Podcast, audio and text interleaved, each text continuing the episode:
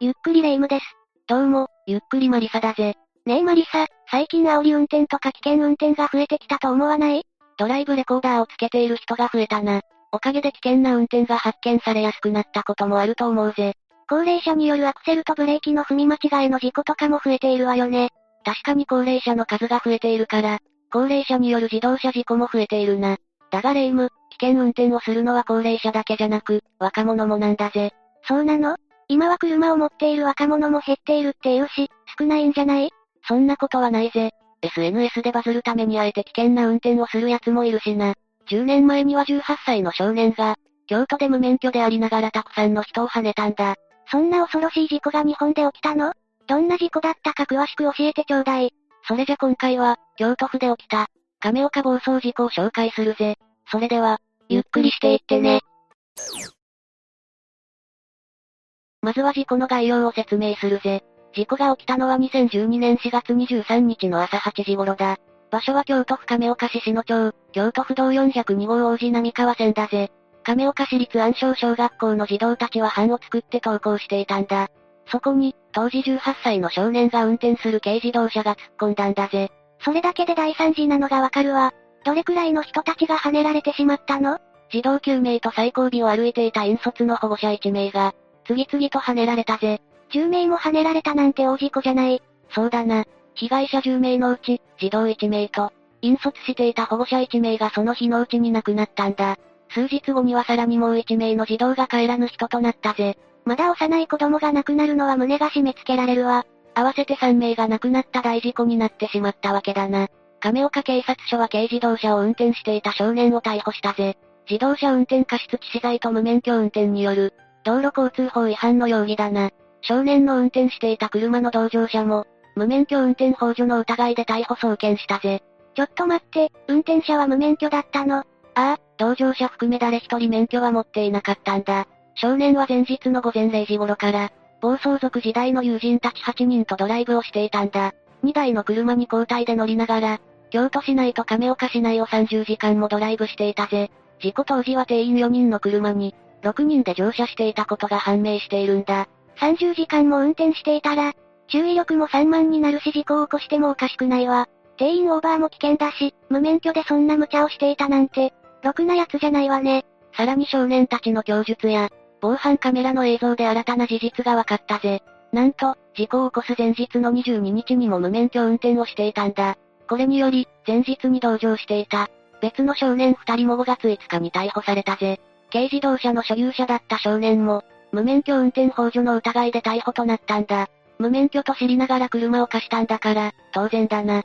つまり今回の事故で6人も逮捕者が出たのね。どんどんことが大きくなっていってびっくりだわ。ああ、特に軽自動車を貸して捕まった少年の罪は重かったぜ。無免許運転法助よりも重い強さで、京都家庭裁判所へ送致されたんだ。同じ法助でも、そそのかしたと判断されたら、より罪が重くなるのね、知らなかったわ。飲酒運転でもそうだが、罪は同乗者や車を貸した人にもあるんだ。私たちも気をつけないといけないな。でも未成年が無免許運転で10人も跳ねるなんて、当時も衝撃だったんじゃないかしら？マスコミの格好の餌食になりそうだわ。ああ、当時も世間からは大バッシングを受けたぜ。ネットニュースなどにも怒りの声が多く広まったんだ。被害者のことを思うと無念で仕方ない。家族にもしっかりと罪を償わせるべきだと思う。などの声が多く見られたぜ。無免許でこれだけの悲惨な事故だもの、世間が怒るのも当然よね。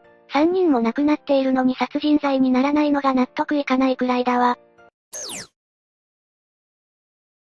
で、運転した奴の罪状はどうなったの？事故を起こした運転手は当初、自動車運転過失致死罪での容疑だったぜ。だが、京都地検や京都府警は、危険運転過失致死罪の適用を視野に入れたんだ。事故までの経緯、当事者たちの態度、無免許での長時間の運転などが要因だな。その軽率な行動で3人の命を奪ったんだから、当然だわ。被害者のご家族、ご遺族も危険運転過失致死罪の適用を求めていたぜ。それはそうよね。いくら未成年だからって許されることじゃないし、厳しい処罰が下されて当然だわ。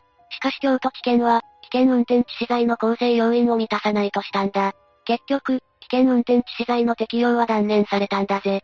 ええー、人が3人も亡くなっているのにどうしてなの？納得がいかないわ。霊夢と同じように、この結果に疑問を持つ人は多かったぜ。遺族らが危険運転致死罪の適用を訴える署名活動を、四条河原町を中心に実施したんだ。その結果、賛同してくれる人たち、約21万人分の署名を集めることができたんだぜ。装置から1ヶ月経とうとしていた6月12日には、署名が京都地検に届いていたんだ。21万人ってすごい数じゃない？それだけ世間の関心が高く加害者に対する怒りも強かったということね。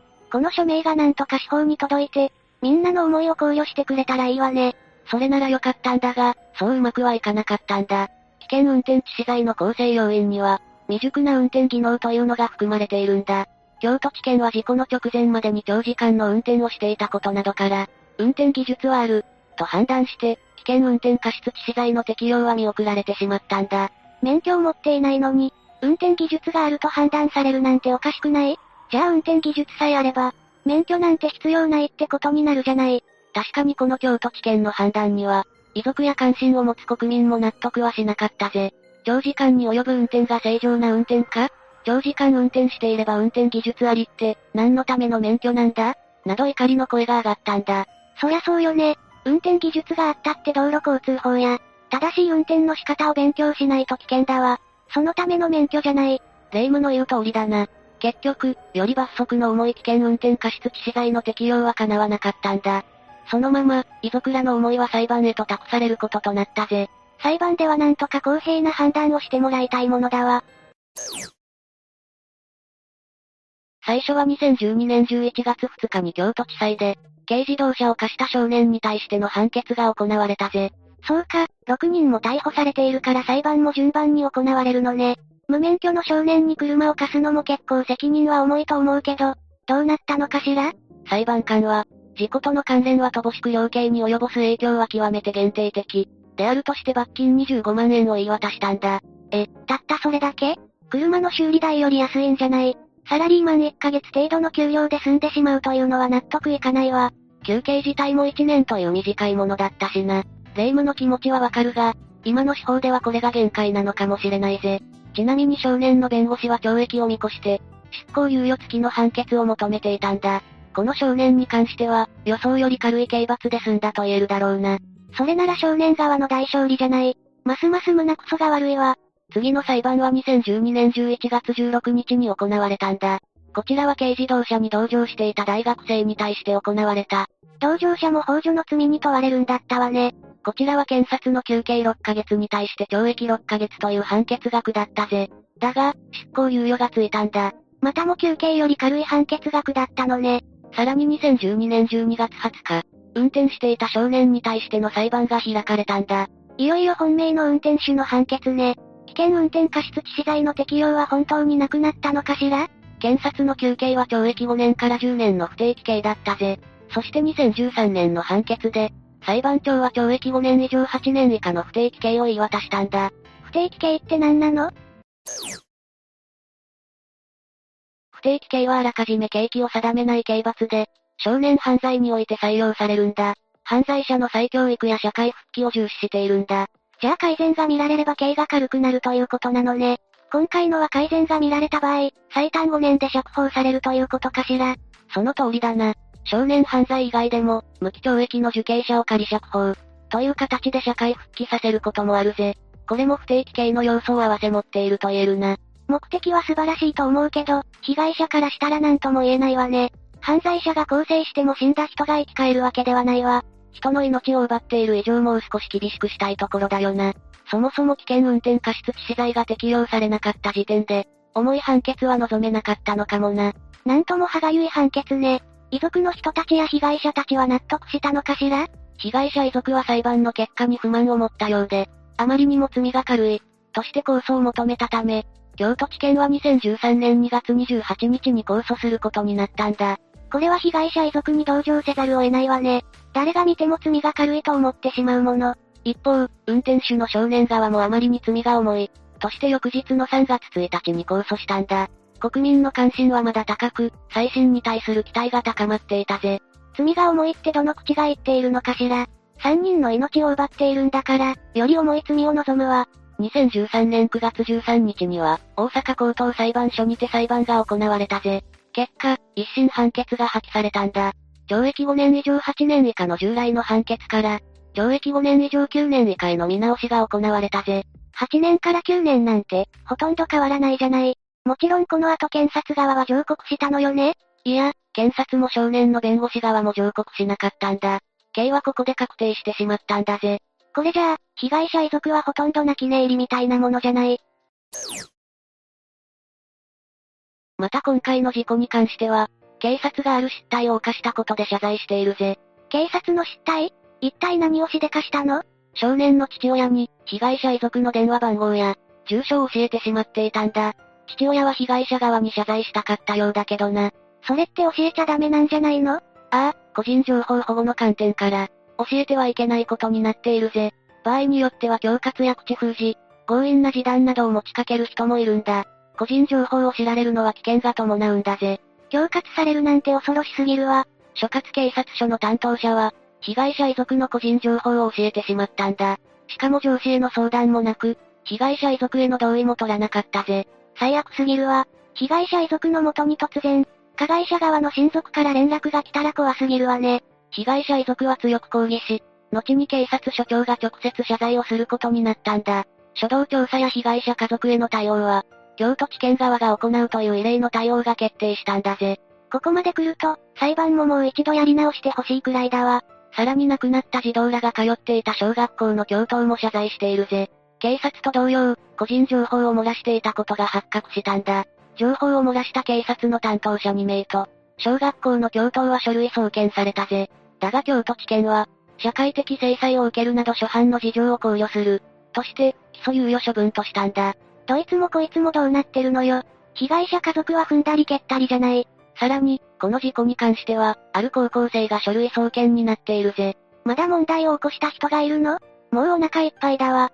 その高校生は、匿名のネット掲示板サイトに、引率した保護者の夫は暴力団関係者、などとデマを書いて名誉毀損で書類送検されたんだ。匿名とはいえ、警察が調べればすぐ特定できてしまうじゃない。どうしてそんなひどいことを書いてしまうのか、意味がわからないわ。こういうこともあって、この事故は長いこと、世間からの関心を集めていたんだぜ。この事故をきっかけに法律が変わったり、裁判のやり直しを求めたりできなかったの？裁判のやり直しはできなかったが、この事故は社会に様々な影響を与えたんだ。まず、犠牲になった児童たちが通っていた小学校は通学路を変更したぜ。事故現場を迂回するルートにしたんだ。それはいいことね。また事故が起こってしまったら目も当てられないわ。また今回の事故を受けて、亀岡市も動いたぜ。歩行者の通行部分を、塗装で色分けする工事に、着手することになったんだ。ガードレールがあればいいけど細い道だと難しいもんね。色分けされるだけでも運転手の意識が変わるわ。事故現場の道は、制限速度時速40キロから、時速30キロへの引き下げが決定したぜ。さらに市はガードレールの設置など、1500万円分の予算の盛り込みを提案したんだ。事故が再発しないよう、自治体が対策を講じてくれているのね。提案だけじゃなく実現してくれることを願うわ。裁判前の焦点となった危険運転過失致死罪についても変更があったぜ。その成立要件に無免許運転を盛り込む法改正の意見書が提出されて、可決となったんだ。ここは一番、みんなが納得いっていない部分だったものね。むしろ今まで盛り込まれていなかったことにびっくりだけど、改善されてよかったわ。実際に少しずつだが法律も動きを見せているぜ。自動車の運転により人を死傷させる行為などの、処罰に関する法律、通称、自動車運転死傷行為処罰法、が制定されることとなったんだぜ。こちらでは、無免許運転による罪の過重が明文化されているぜ。署名も含め、みんなの声が法律に反映されたのね。この法律はどういったものなの？この、自動車運転死傷行為処罰法は、無免許運転で死傷させた場合に、6ヶ月以上20年以下の有期懲役が加重されるんだ。20年なら、かなり刑が重くなったと言えるわね。それに、遺族たちは加害者側の少年や家族に、賠償を求める民事裁判を起こしているぜ。これに関しては、全員の連帯責任が認められたんだ。今回の話はどうだった？民事ではちゃんと被害者の訴えが聞き入れられてよかったと思ったわね。でも、刑事罰はやっぱり軽いと思っちゃうわ。ちなみに今回危険運転をした人たちは今どうなっているの？運転手の少年は不定期刑を終えて、2021年9月に満期で出所しているぜ。2021年ということは2年前ね。運転していた当事者が出所したなんて、被害者遺族は恐ろしいと思ったんじゃないかしら？ああ、この出所を受けて犠牲者の母親が取材に答えているぜ。事故を起こした少年が川越少年刑務所にいたことや、9月に出所することは聞きました。しかし期日は知らされず、どこに住むとかもわかりません。と語っているぜ。自分が被害者遺族なら、住んでいる場所くらいは教えてほしいと思っちゃうわね。もし構成していなければ、お礼参りの危険性があるからな。お礼参り？出所後に被害者側の人間や弁護士に危害を加えようとすることだ。可能性はないとは言えないから、被害者側は気が気じゃないだろうな。うう、被害者遺族には、未だに平穏が訪れないのね。この出所を受けて国民の関心も再び高まっているぜ。少年法は必要なくなった。犯罪に年齢制限は必要ない。無免許の死亡事故に対しての道路交通法違反には違和感を感じる。少年だから軽い気がしてならない。という意見が多数見られたんだ。最近成人年齢も引き下げられたわね。どこまでを未成年として、公正の余地を考慮するかは難しい問題になってきたわ。実際、今回の事故で殺人罪に問えないのも納得いかないわね。そうだな。今回の事故は成人年齢引き下げ前に起こったんだ。だから逮捕された18歳の少年は匿名で報道されたぜ。だが、事故当時からネットで氏名が特定拡散されているんだ。そうなの？今は何でもネットで特定できるから怖いわよね。マスコミがモザイク処理して公開した。SNS 情報から特定されたみたいだぜ。加害者の少年たちは顔写真や本名の他に、家族の個人情報までもさらされているんだ。そこまで詳細情報が分かってしまうのね。運転手の他に同乗者二人についてもすでに特定されているぜ。せっかく不定期刑で判決が出ても、社会復帰が難しくなってしまうんじゃない？今は懲役刑よりもネットリンチの方が報復になるかもしれないわね。不定期刑を受けている間に、世の中のネット環境も大幅に進歩しているからな。誰でも簡単に特定される時代だけに、悪いことはしないよう努めたいな。その通りね、私も気をつけないといけないわ。